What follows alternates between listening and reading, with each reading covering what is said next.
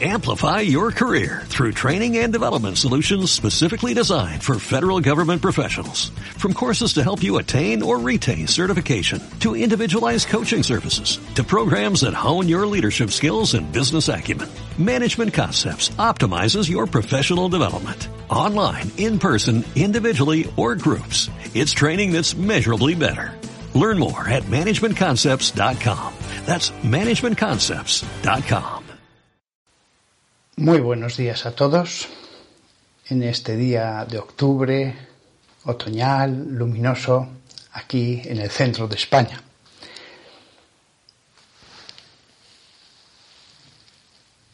Durante unos días he estado reflexionando sobre un dogma de la Iglesia Católica, el de la infalibilidad papal, cuando solemnemente proclama una verdad de fe. Ha sido una reflexión personal y he decidido participárosla. Sé que me escuchan un cierto número de protestantes y de pastores. Creo que para ellos también será útil saber en lo que creemos los católicos.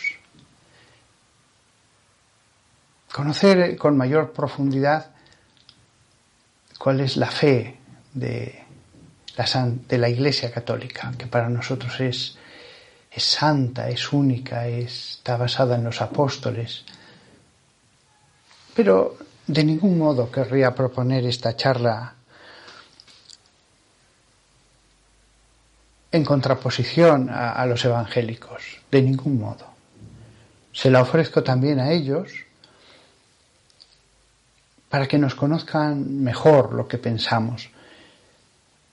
Pero el origen de, de, esta charla no ha estado en decir voy a predicarles de esto o del otro, no, no, ha estado en una reflexión mía, personal, que, que me ha llevado a, a conocer cosas que no sabía antes de reflexionar. No va a ser esta una reflexión sistemática como la que pudiera encontrarse en cualquier tratado, eso ya está hecho y muy bien hecho, sino que va a profundizar más acerca del modo concreto en que se produce la iluminación en el Papa.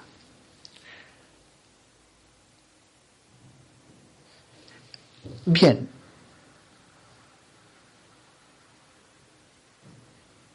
Sé, sé, que lo he dicho, pero quiero insistir en ello.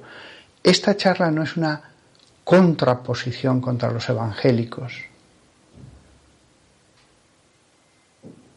Es una reflexión acerca de un aspecto de la fe que les comparto. Así nos conocerán mejor.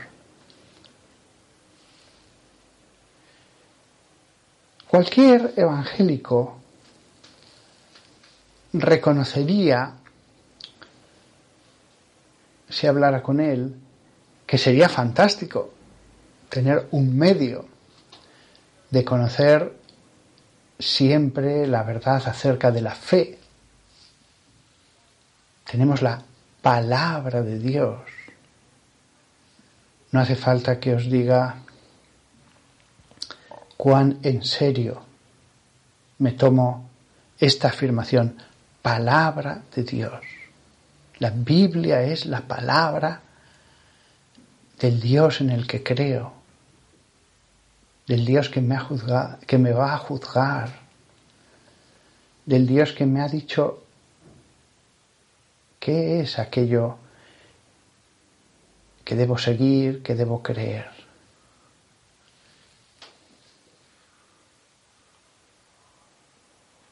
tener un medio por el que pudiéramos saber cuál es la verdad de fe en cada punto de duda, sería fantástico. Eso está fuera de duda, eh, sería fantástico. Ahora bien,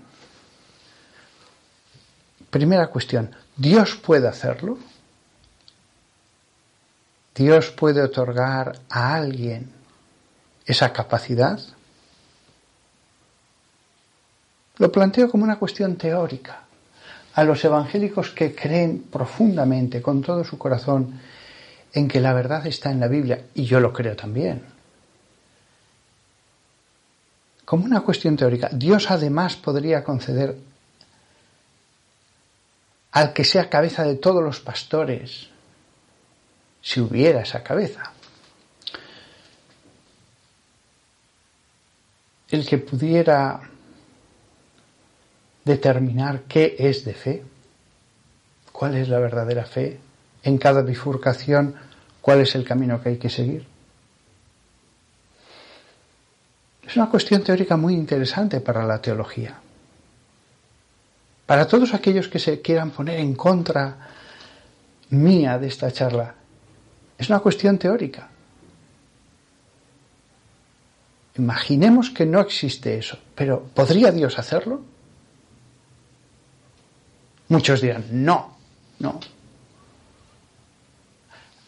¿Acaso un profeta no tiene algo de esa capacidad? Un profeta al que Dios le habla directamente, cada vez que emite un oráculo de Dios, no está haciendo, en cierto modo, esto. El más evangélico de los evangélicos no reconocerá que cuando un profeta dice oráculo del Señor, o dice así dice el Señor, no está hablando Dios y por lo tanto nos está diciendo cuál es la verdad sobre un determinado tema. No reconocemos esa capacidad de Dios. Claro que sí, lo pone en la Biblia, lo pone en la Biblia.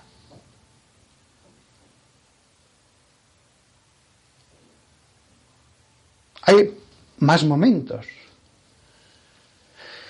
¿Quiénes dicen los hombres que soy yo? Cada uno da su opinión, pero después Pedro dice, tú eres el Hijo de Dios vivo. Y, Jesús le dice, eso no te lo ha revelado ni la carne ni la sangre. Cuando se reúnen en Jerusalén el primer concilio, discuten una cuestión de fe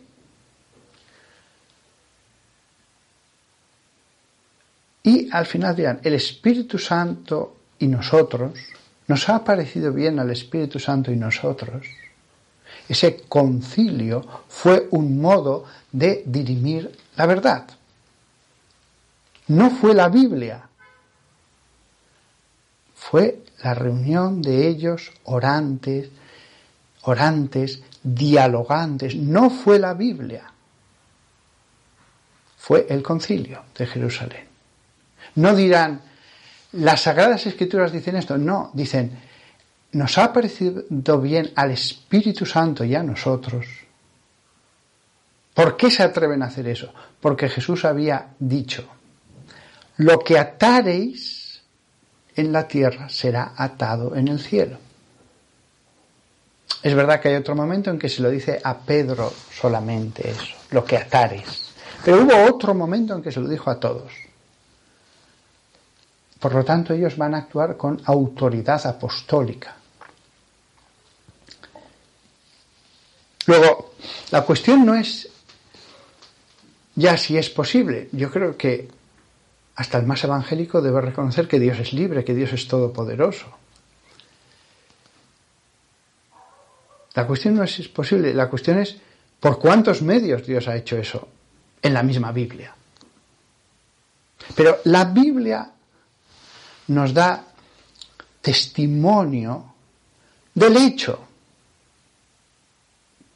No es que en ese momento la Biblia fuera el modo para dirimir esa cuestión de fe, sino que la Biblia da testimonio de que la verdad se dirimió de un modo extrabíblico no recurriendo a la autoridad de la escritura, sino a la autoridad apostólica, el concilio de Jerusalén, en Hechos de los Apóstoles, a la inspiración de la cabeza de los apóstoles, eso no te lo ha revelado la carne ni la sangre, sino mi Padre que está en los cielos. O a la acción de Dios en el caso de un profeta que dice, así dice el Señor, oráculo del Señor.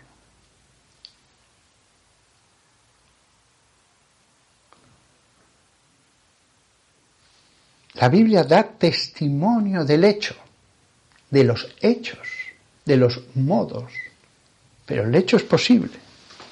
Lógico, Dios es libre. Dios es libre, además de todopoderoso, puede hacer lo que quiera.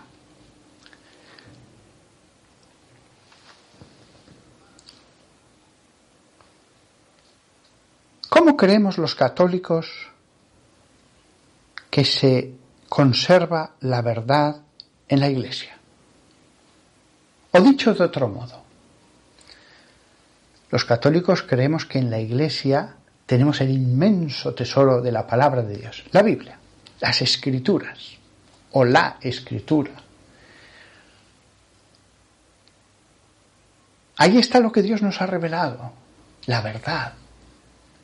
Pero es un hecho evidente, les pasó a los mismos apóstoles, en Hechos de los Apóstoles, cuando el concilio de Jerusalén, que hay ocasiones en las que hay que interpretar la Biblia. ¿Qué se hace para ello? Pues bien, la Iglesia considera que la verdad ha sido entregada a la Iglesia.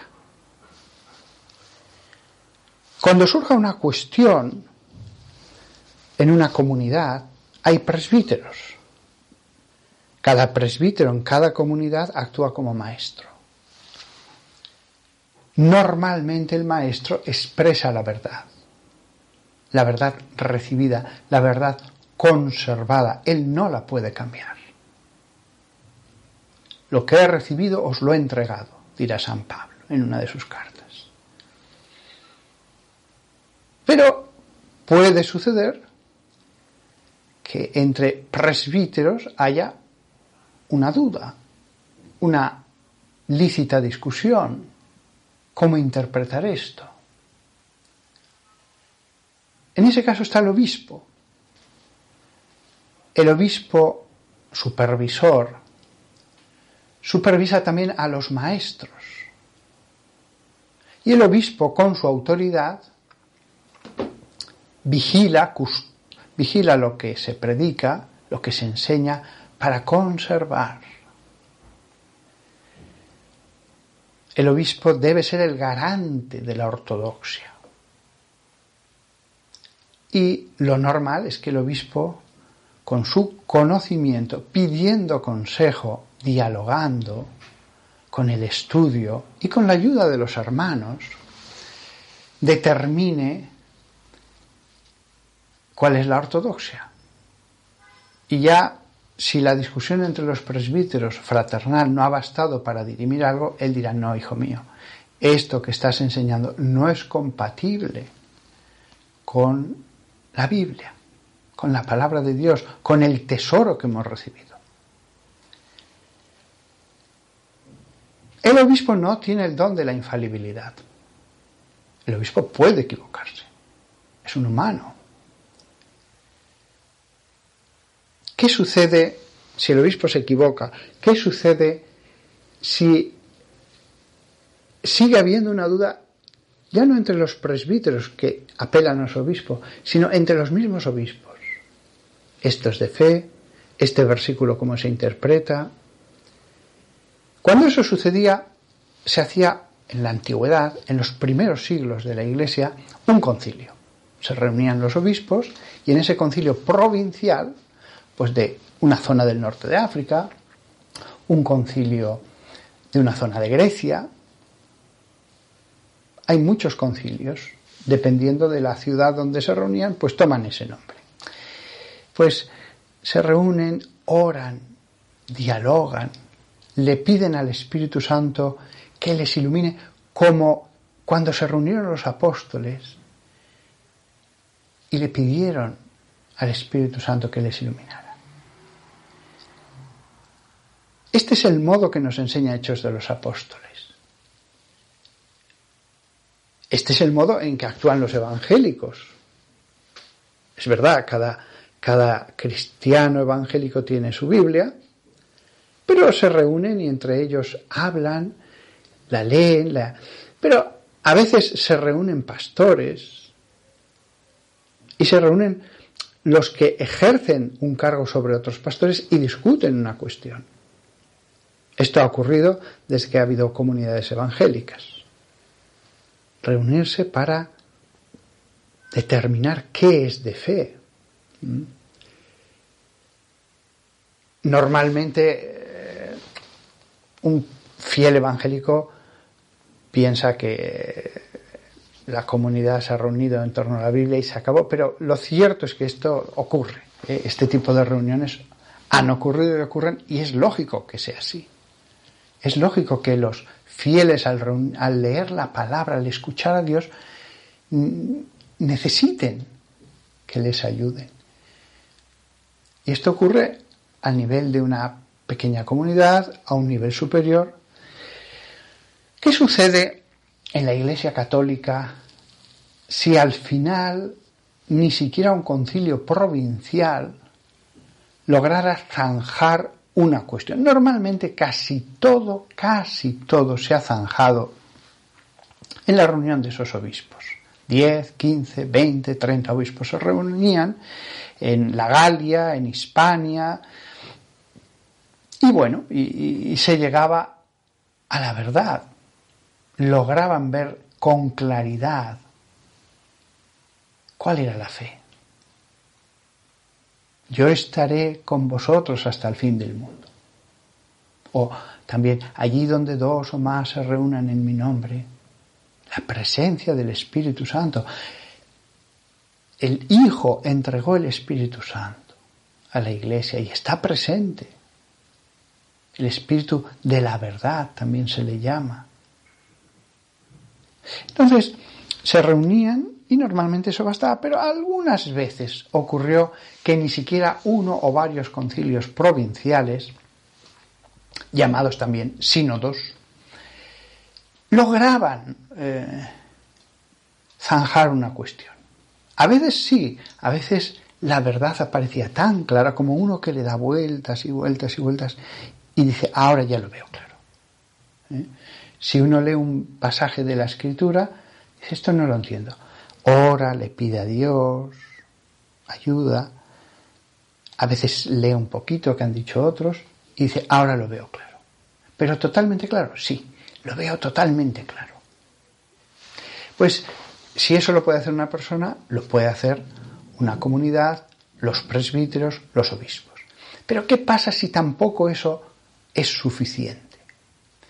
Pues pocas veces, pero en cada siglo algunas, se reunía ya no un concilio provincial, un sínodo, sino un concilio universal, también llamado en griego ecuménico, que significa universal, de todo el mundo. El método de trabajo era el mismo. Oremos a Dios, invoquemos a Dios, que nos ayude, Él está presente. Escuchemos al hermano dialoguemos, conversemos. La verdad muchas veces sale del diálogo. Y de esa manera se veía claro cuál era la fe de la iglesia. Porque era, ahí estaba toda la iglesia. Es decir, ¿qué piensa la iglesia sobre esto? No se actúa como en las votaciones del mundo. Mira, si logramos un voto más, con que tengamos mayoría está zanjado esto. No, no, ese no es el modo en que se actuaba entre los cristianos. No se trata de obtener un voto más y ya hemos ganado, no. Aquí se trata de ver cuál es la fe de la Iglesia en todas las iglesias particulares Un pastor se puede equivocar, un obispo se puede equivocar, pero lo que crean todas las iglesias repartidas de oriente a occidente, a lo largo de todas las generaciones, si algo ha sido creído por todos ellos, siempre esa es la fe de la Iglesia. Es decir, un concilio ecuménico tenía conciencia de que no podía innovar, no podía crear fe, no podía inventar. El concilio estaba para conservar la fe pura y perfecta, sin añadiduras. Pero es verdad, era necesario profundizar en algunos puntos. Siempre se consideró, a lo largo de los siglos, que lo que determinara en sus cánones un concilio universal de todas las iglesias, es decir, ahí estaban obispos de todo el mundo, más o menos, pero de todo el mundo. ¿eh? No todos los obispos de todo el mundo, no era tan sencillo trasladarles a todos, pero estaban representados todos. ¿eh? Pues siempre se consideró que lo que determinara un concilio universal como de fe era dogma. ¿eh? La palabra dogma es una enseñanza verdadera, indudable. Esto es así. ¿eh? Esto ya no está sujeto a opinión. Ya nos hemos reunido todos, hemos orado, hemos deliberado. No significa eso que siempre en todo concilio se tuvieran las respuestas a todas las preguntas. No, no. Había pasajes difíciles de interpretar en la escritura, había cuestiones teológicas oscuras, lo que se trataba era de ver cuál era la fe. La fe. Y si la cosa no se veía clara, no pasaba nada. Seguimos orando, seguimos pidiendo a Dios en búsqueda de la verdad, de la interpretación. La verdad se nos ha dado. Pero ¿cómo interpretar este pasaje? ¿Cómo interpretar esta bifurcación? ¿Qué es lo correcto en esta bifurcación? Por lo tanto, vemos que la concepción católica de la verdad es que le ha sido entregada a la Iglesia, a la Iglesia entera, a todas las iglesias. La verdad no es una en Germania y otra en Lusitania, no es una en las iglesias de la Mauritania y otra en la iglesia alejandrina, no. La verdad es una, de fe.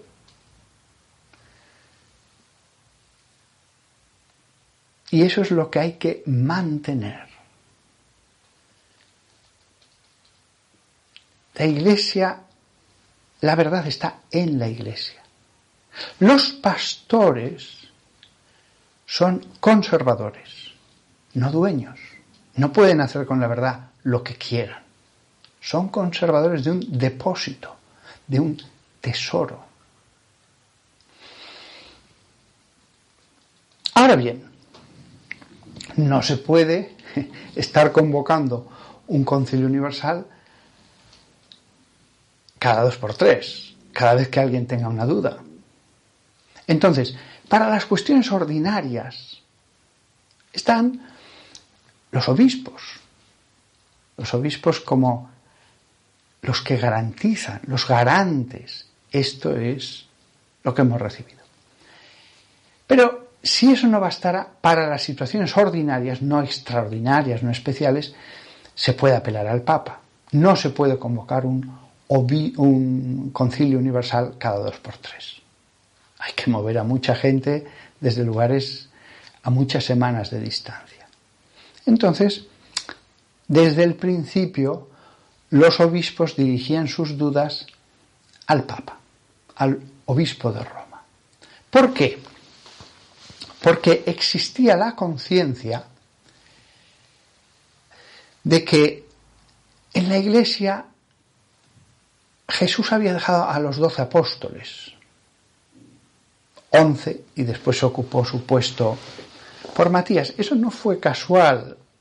Los doce eran un grupo peculiar, formaban una unidad, eran algo completo, tan completo que no quisieron que un puesto quedara vacío. Debía ser perfecto. Entonces, eh,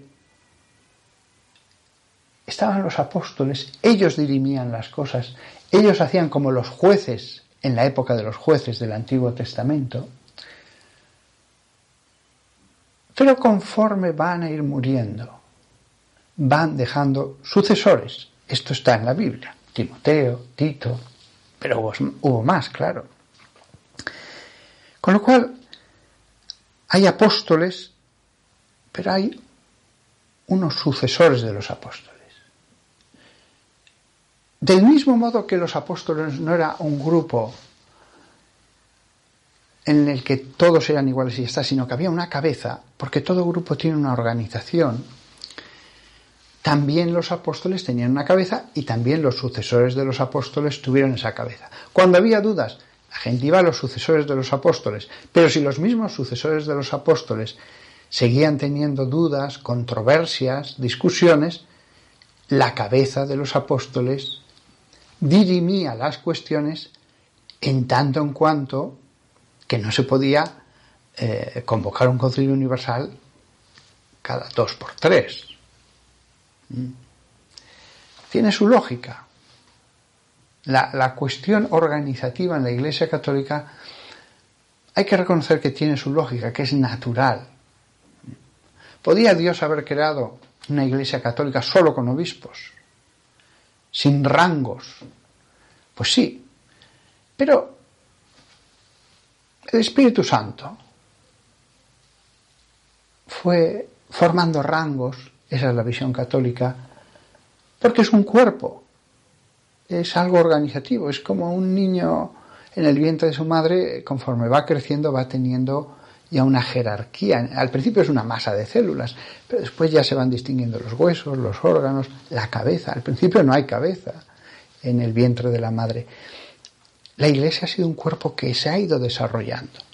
El ADN estaba desde el principio. Desde el principio había unos apóstoles, una cabeza de los apóstoles y unos fieles. Eso estaba desde el principio, desde el nacimiento, con el Espíritu Santo. Para nosotros, ese espíritu pues fue fomentando, generando realidades menores dentro de esa fe también rangos eclesiásticos. ¿eh? Bien. Hay una cabeza de los sucesores de los apóstoles porque hubo una cabeza de los apóstoles. El Papa ejerce una jurisdicción, una supervisión de la fe, porque la cabeza de los apóstoles podía atar y desatar. Porque desde el principio observamos textos en que el sucesor de Pedro ejerce esa función. La primera carta del Papa Clemente es del siglo I, de, finales del siglo I. Ya allí tenemos la primera y después hay más, claro.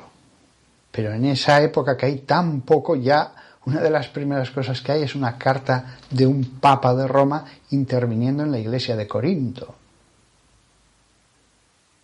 No es que el papado apareció cuatro siglos después. ¿eh? Eh, los testigos de Jehová siempre dicen, no, el papado apareció a partir de Constantino. Bueno, si uno no lee todos los textos patrísticos desde finales del siglo I, pues uno puede decir lo que quiera, pero si uno lee los textos y los textos de los primeros papas, que saque sus conclusiones, que saque sus conclusiones. En el fondo, lo que aquí está en cuestión es la presencia del Espíritu Santo. La presencia del Espíritu Santo es una presencia solo personal que me santifica, que me ayuda, o es una presencia también en la iglesia, que protege a la iglesia, que custodia a la iglesia y eso significa custodiar su fe. De nada serviría custodiar a la iglesia si no custodia la fe. ¿Por qué? Porque los humanos podríamos cambiar la fe, claro que la podemos cambiar. La podemos deformar, añadiduras, quitarle cosas, Custodiar a la, a la iglesia significa custodiar su fe. La acción del Espíritu Santo no es solo personal. El Espíritu Santo fue entregado a la iglesia. Por eso Jesús dijo, y las puertas del infierno no prevalecerán sobre ella. Si se cambiara la fe, habrían prevalecido. ¿De qué serviría una iglesia que ya enseñara otra cosa? Mm. Es curioso que la afirmación de Jesús, profecía, las puertas del infierno no prevalecerán sobre ella, van justamente después de las palabras tú eres piedra, Kefas. Y sobre esta Kefas, piedra, edificaré mi eclesía, mi reunión, mi iglesia. Eclesía es reunión, reunión de los hombres que creemos en, en su fe. Pero sobre esta Kefas, tú eres Kefas.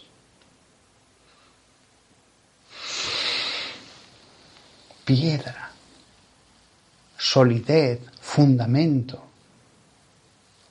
Alguien dirá, no, no, el único fundamento es Jesús. Bueno, en el Apocalipsis claramente la Jerusalén celeste está edificada sobre doce fundamentos, cada uno de una piedra preciosa.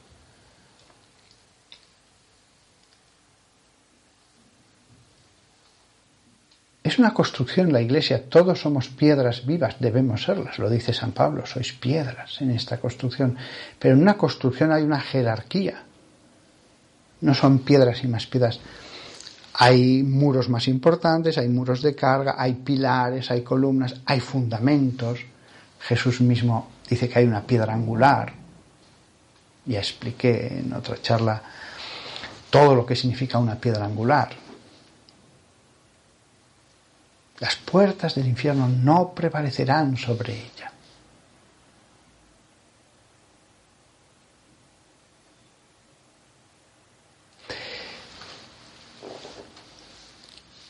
Vale, de acuerdo.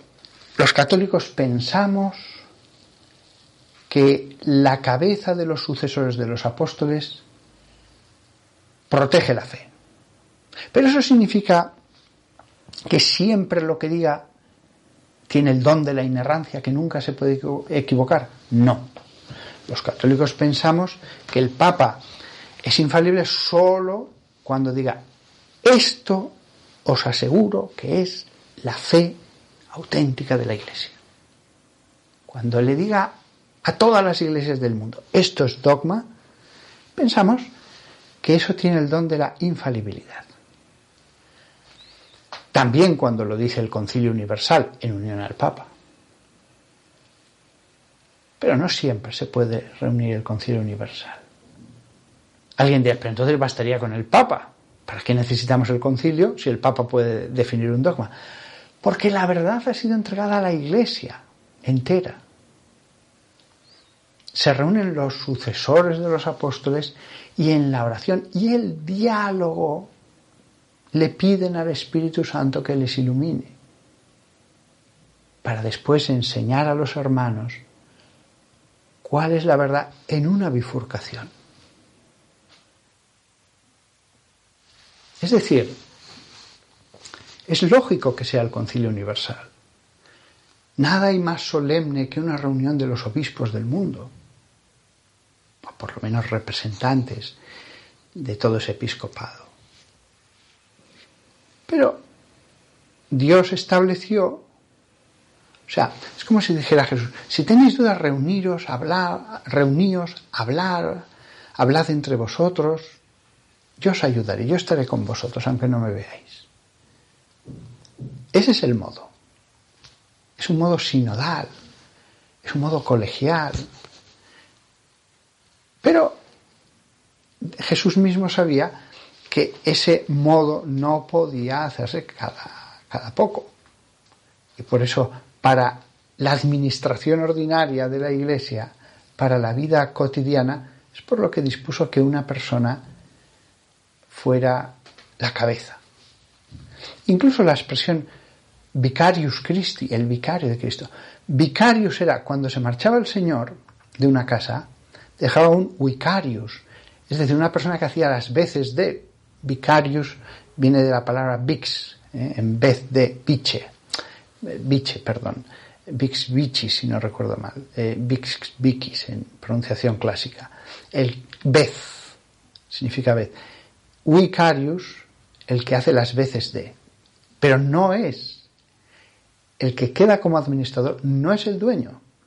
Pero mientras no esté el Señor, si le ha otorgado plena autoridad, tiene plena autoridad. Si le ha otorgado hablar en su nombre, tú vas a mandar aquí, vas a disponer aquí como si fuera yo. Es decir, en mi nombre. ¿Eh? Pues entonces tiene la misma autoridad. El vicario de Cristo no es Cristo, pero en su ausencia actúa como administrador, con su autoridad. Ese es el sentido. Diréis, pero eso es excesivo, Dios es Dios, eso no es posible. Bueno, lo dice el mismo Jesús, quien a vosotros oye, a mí me oye. Quien a vosotros rechaza, a mí me rechaza. Lo hizo en vida Jesús. Lo hizo en vida. Por lo tanto, el Papa no es Dios en la tierra. Es una criatura, es un hermano nuestro en la fe. Pero es dentro de la casa, dentro de la familia, el que hace esa función vicarial, el que hace de cabeza. En una administración alguien tiene que ser el administrador final, en la ausencia del Señor. De hecho, muchísimas comunidades independientes evangélicas, con el paso de muchísimos años y de crecer, se han organizado, se han acabado organizando, han tenido que crear rangos y han tenido que crear un Consejo Supremo y al final en ese Consejo Supremo tiene que haber un presidente. Eh, o sea, este tema de la Iglesia Católica puede escandalizar a algunos, diciendo, no, no, no, solo necesitamos la Biblia. Pero incluso las comunidades que solo necesitan la Biblia acaban teniendo una cosa paralela a la que tiene la Iglesia Católica, sin las vestiduras, sin las ordenaciones episcopales, sin las mitas, pero la tienen, la tienen. ¿Por qué? Porque es un cuerpo, porque forman una unidad organizada. ¿eh? La organización no es prescindible, no es prescindible. me hace mucha gracia porque algunos pueden decir, no, no, todas esas cosas no son necesarias, yo solo tengo la Biblia. Bueno, sí, pero tú vas a una iglesia los domingos a alabar al Señor y al final existe todo esto detrás, aunque no lo veas, aunque no lo veas. Mm. Bien. Pero en la Iglesia Católica, el, que está en la cabeza, en la cúspide, en la tierra aquí, es Kefas, es piedra. Es algo que mm, no está allí para cambiar lo que quiera como quiera. Tiene que haber un recurso último. O sea, no nos vamos a poner en todo de acuerdo siempre y perfectamente. Y hay bifurcaciones muy importantes en la escritura, en cuestiones de fe, de la teología. Eh, tiene que haber un último recurso. Si ese último recurso no fuera infalible, nos podríamos equivocar. Y los errores pueden llevar a otros errores. Y se pueden acumular con el tiempo. Y la iglesia que conoceríamos, no voy a decir cinco siglos después, dos siglos después podría ser radicalmente distinta de la originaria. Si queremos que las puertas del infierno no prevalezcan sobre la Iglesia, tiene que haber un último recurso. Es como en la judicatura, hay un, juez que me juzga, pero después puedo apelar a una segunda instancia, puedo apelar a una tercera instancia, hay un tribunal supremo. El que se equivoquen en las sentencias malo es, pero es algo humano. El problema es que podamos cambiar la misma naturaleza de la Iglesia o la fe de la Iglesia. Podemos tener la misma Biblia, con las mismas páginas, y creer en algo muy distinto que los primeros cristianos. Lo vemos. No creen lo mismo. ¿eh? Los menonitas, que solo siguen la Biblia, que los metodistas o que los anabaptistas de Alemania del siglo XVI o que los baptistas de Luisiana ¿eh? actualmente. Y a veces los cambios son grandes. A veces es, ¿podemos bautizar a este niño o hay que esperar a que sea adulto? ¿Cuántos sacramentos hay? Y, y podemos acabar con diferencias muy grandes sobre temas esenciales.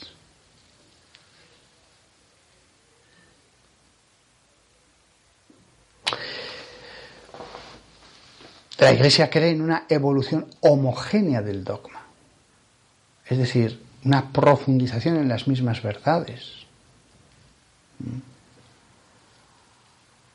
Eso requiere un proceso de maduración, de reflexión.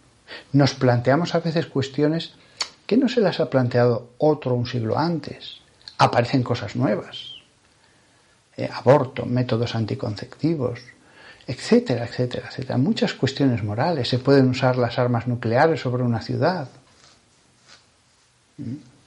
Se puede eh, hacer experimentación genética con los humanos. Se puede clonar, se puede...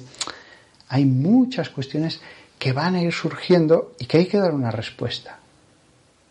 Cuestiones de moral, pero cuestiones también sobre la fe. Sobre la fe. ¿Existe el purgatorio? dependiendo de la respuesta que demos, mi vida puede cambiar mucho. ¿Mm? Mi vida puede cambiar mucho. Bien, ¿qué más puedo decir sobre este tema para acabar? Ah, sí, una cosa más. El modo en que actúa. El modo en que actúa que al final era lo que había anunciado al comienzo de la charla. lo que hace que el Papa pueda dar un dogma es una ayuda de Dios. No necesariamente va a escuchar una locución o va a tener una visión o un sueño. No, no. Eso no digo yo que alguna vez no haya podido ocurrir, pero no habrá ocurrido casi nunca. No, quizás nunca. Mm. Lo que Dios hace es ayudar. Dios le va a dar gracias. San Pablo habla de la gracia, esa, ese don, gracia, ¿eh? Eh, carisma, que actúa también sobre su mente. Y entonces va a tener ayudas para ver la verdad. Lo puede expresar mejor o peor. ¿Puede resistirse? Sí, sí.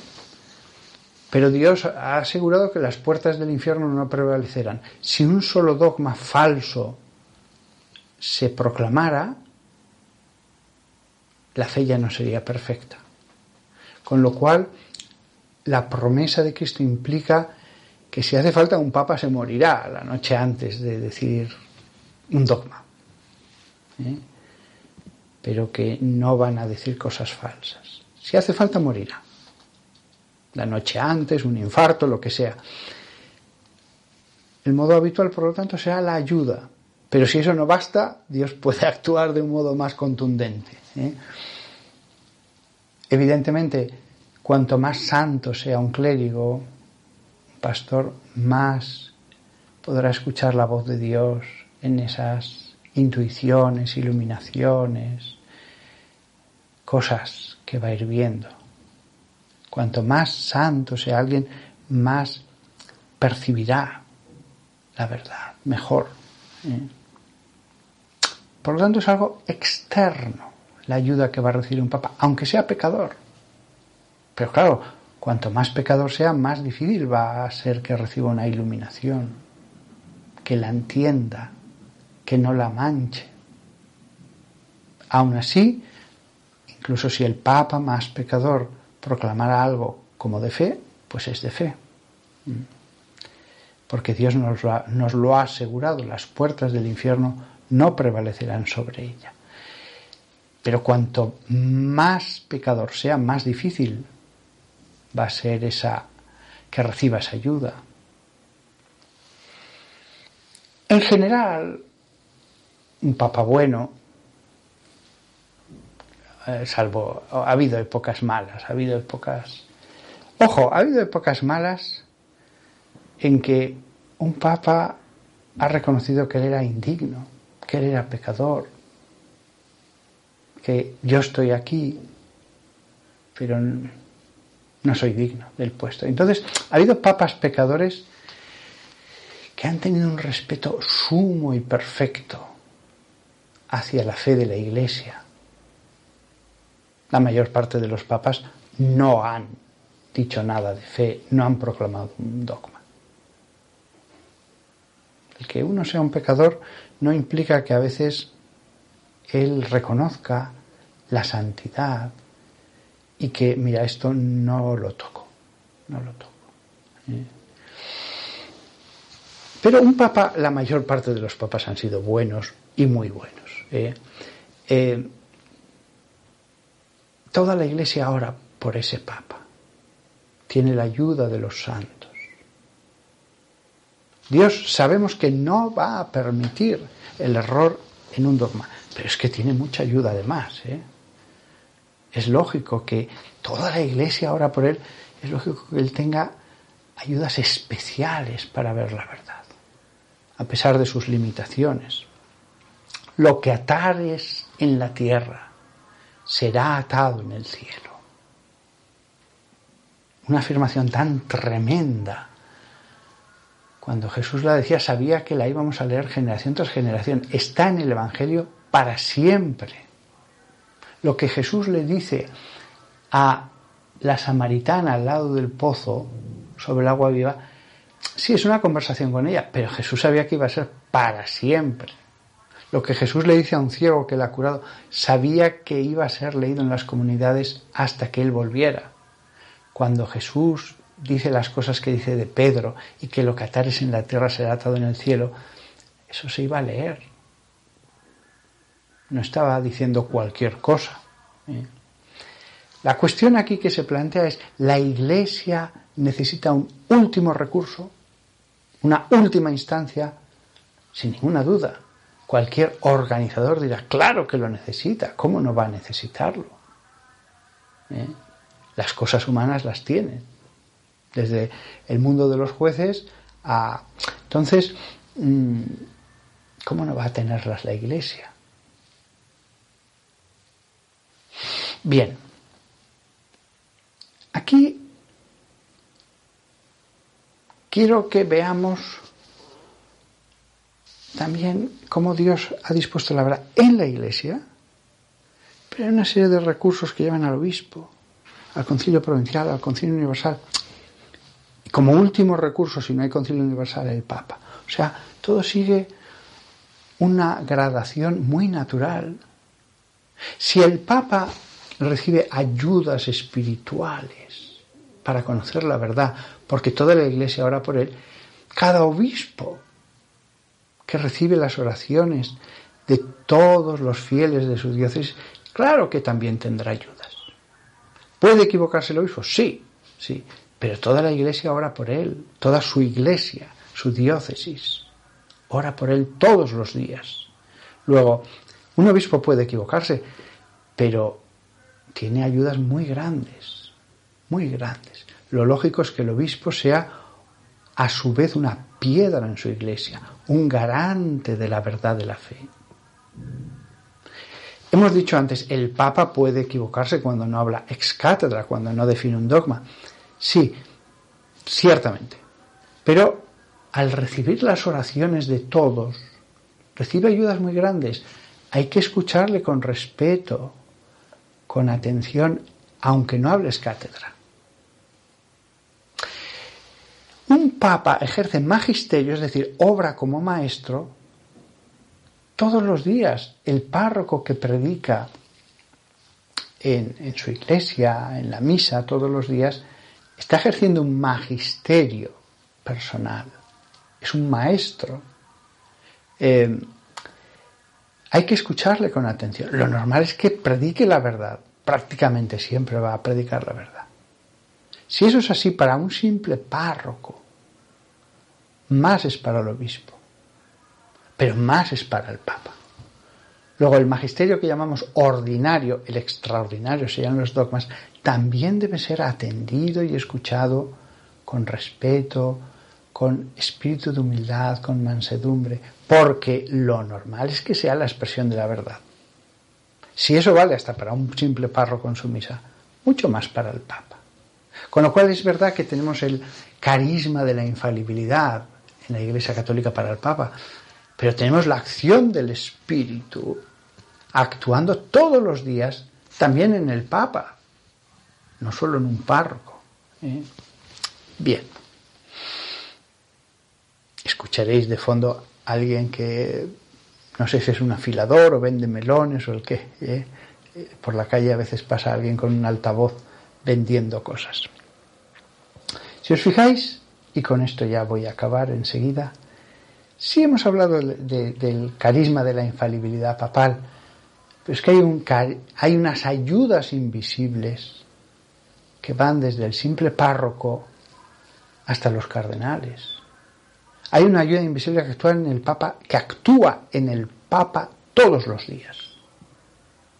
¿Eso le concede el don de no equivocarse? No, puede equivocarse, pero normalmente no lo va a hacer. Normalmente no lo va a hacer. Eh, los obispos cuando dicen la verdad de la fe no se van a equivocar.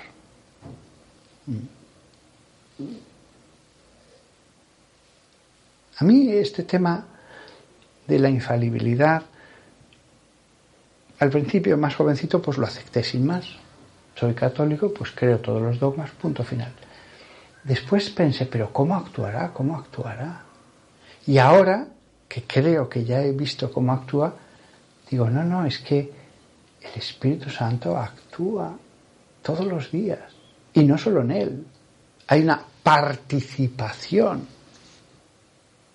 en la ayuda, en, en todos los rangos. Bien, nada más. Yo creo que ya está dicho todo esencialmente. Para alguien como yo, que trata de vivir de la palabra de Dios, de alimentarse de la palabra de Dios, la, la figura del Papa no solamente no es ningún problema con lo anterior, para mí es una verdad bíblica.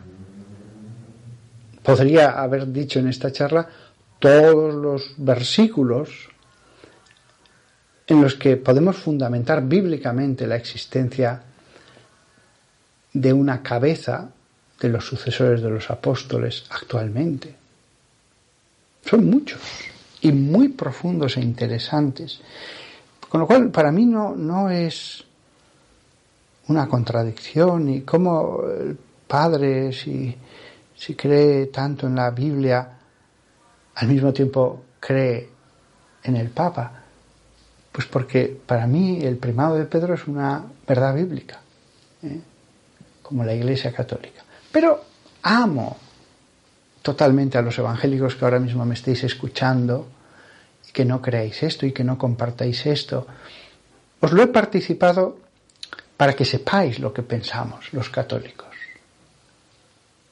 para que entendáis cómo hay teólogos que dedican toda su vida a la teología, a la ciencia de Dios, a las sagradas escrituras, y, y, dirán algunos evangélicos, ¿y por qué no abren los ojos? ¿Por qué no abren los ojos? Están ciegos. No, es que no hay ningún problema. No hay ningún problema. No hay ninguna contradicción. Todo es bíblico. Pero respeto a, totalmente a aquellos evangélicos que digan, Padre, mm, con todo respeto, no pienso esto. Fantástico, sí, sí os quiero y, soy el primero que, que digo, hay que respetar vuestra libertad. Las cosas se ven o no se ven. No tengo la menor duda de que actuáis de buena fe.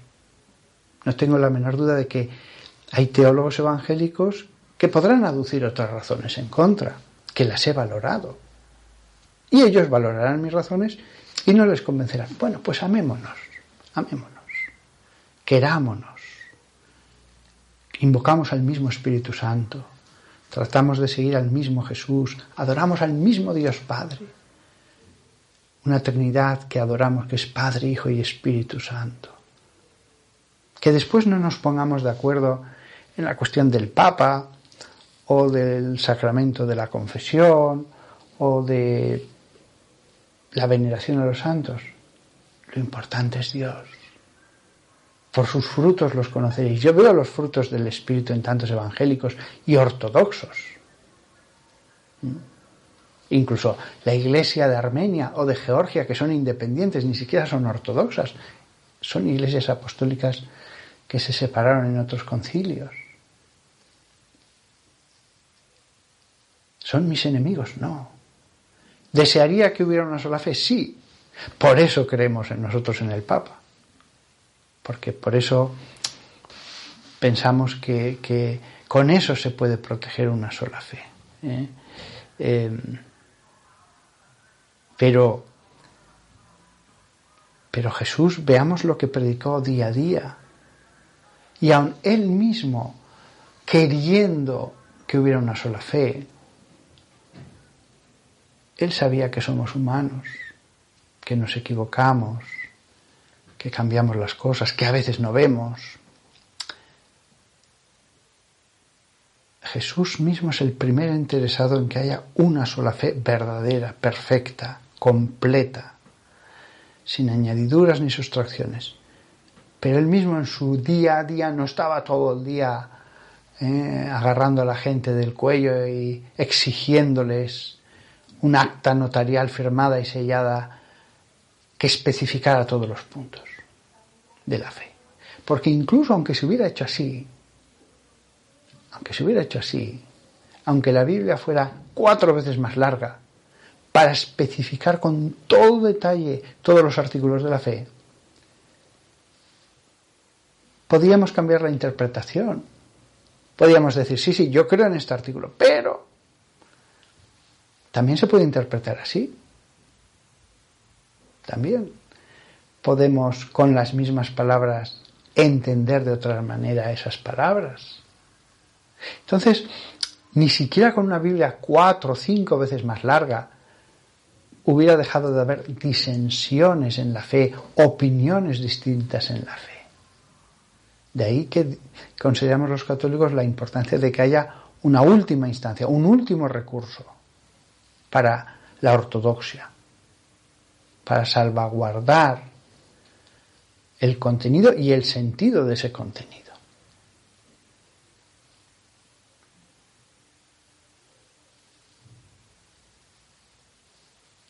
Y además, para que ningún evangélico se, ahora que estoy ya muy cerca de darle al botón de acabar, para que ningún evangélico se marche con una sensación de amargura, de, de bueno, los evangélicos y los católicos creemos que es la fe en Jesús, la proclamación de su señorío, lo que nos salva. Yo no obtendré si Dios me la da, no soy digno, no soy digno. Si Dios me da la salvación, el entrar en la Jerusalén celeste, será un don, un don. Yo no compro el cielo con nada. Mis obras son tan poca cosa frente a una eternidad de gozo, de placer en la contemplación de Dios. Yo no puedo comprar eso. Hay una...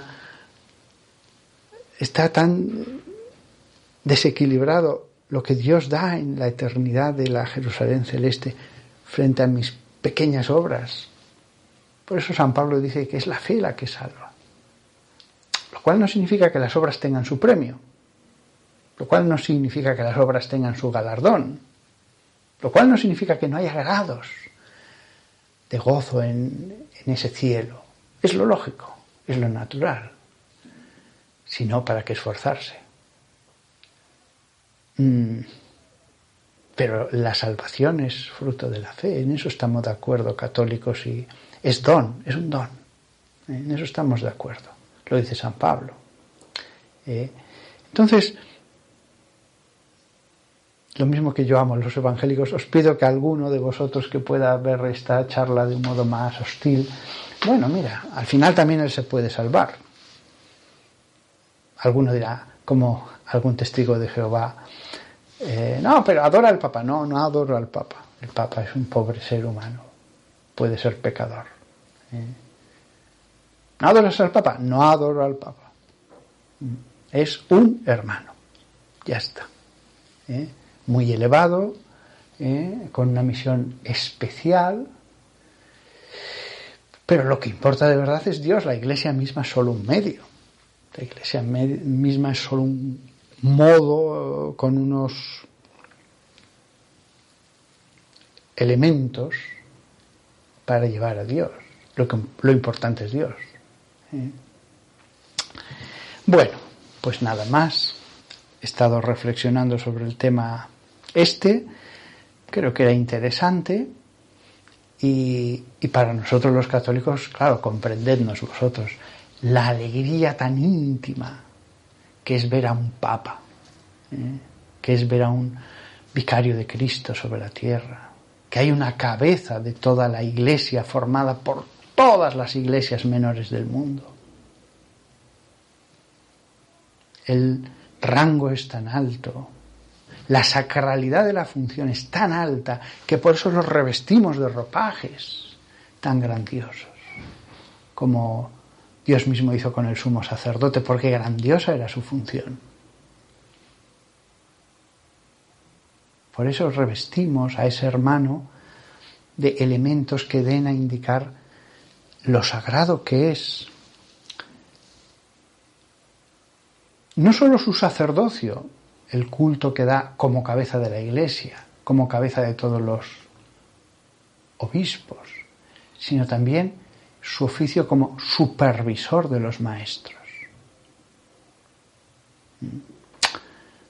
Siempre hablamos del Papa como gobernante, como el que tiene la mano en el timón, porque es un cuerpo, pero esta faceta de supervisión de los maestros es impresionante. Hasta el más radical de los evangélicos debe reconocer, hombre, es verdad, si Dios concediera eso sería grandioso pues hemos tenido profetas que han hablado en nombre de Dios. Hemos tenido profetas que han hablado en nombre de Dios durante siglos antes de Cristo. Y ahora que tenemos la verdad, no va a haber un modo de salir de las dudas. Dudas que se les plantearon hasta los mismos apóstoles pocos años después de Cristo. ¿Eh? No parecería lógico. Parecería lógico a la Iglesia dar más, más que lo que tuvo el primer pueblo elegido en ese pueblo con un culto y unas leyes. Lo lógico es que a la iglesia le dé más. ¿eh? Bueno, os quiero a todos, a todos. Si estamos en el cielo, y yo creo que Dios es muy misericordioso, aunque nosotros seamos muy trastos y muy chapuzas y, a veces hasta malos y débiles y orgullosos. Si estamos en el cielo, revisaremos estas charlas y a lo mejor alguno de vosotros luteranos dirá, mira, allí van 100 papas. Mira, sí, 100 papas van andando allí ¿eh? después de la resurrección. Allí van los reyes de Judá, fíjate, todos, los 20, desde de la línea davídica desde, David hasta Sedecías y, Saúl allí va con su hijo. Ahí está su hijo. ¿eh? Será maravilloso. Los patriarcas, los reyes de Judá, los reyes posteriores que hubo pues en la época de los macabeos, después los papas, Pedro, Lino, Clemente, hasta Juan Pablo II, Benedicto XVI, Francisco. Qué cosa tan maravillosa será esa liturgia celeste, ese cielo en el que veremos incluso esos grupos y veremos la historia allí tan visible. Incluso Adán y Eva dirán, aquí están Adán y Eva. Eh, y toda la genealogía nos hará mucha ilusión. nos hará mucha ilusión. Pero claro, la verdad hay que preservarla. Todo eso hará mucha ilusión y es muy bonito, pero ahora aquí hay que preservar la verdad. Hay que estar seguros de que lo que creemos es la fe que Jesús ha entregado. Cualquier pequeño error en la fe acabaría deformándolo todo. Todo. Dios ha hecho bien las cosas. Sinceramente así lo pienso. Hasta pronto a todos y nada. Estamos deseando estar con Jesucristo en el más allá. Todavía se nos concede un poco de tiempo antes de verle a Él rodeado por los veinticuatro ancianos del Apocalipsis y los cuatro vivientes que cantan Santo, Santo. Santo es el Señor, Dios del universo. Amplify your career through training and development solutions specifically designed for federal government professionals. From courses to help you attain or retain certification, to individualized coaching services, to programs that hone your leadership skills and business acumen, Management Concepts optimizes your professional development. Online, in person, individually, or groups. It's training that's measurably better. Learn more at managementconcepts.com. That's managementconcepts.com.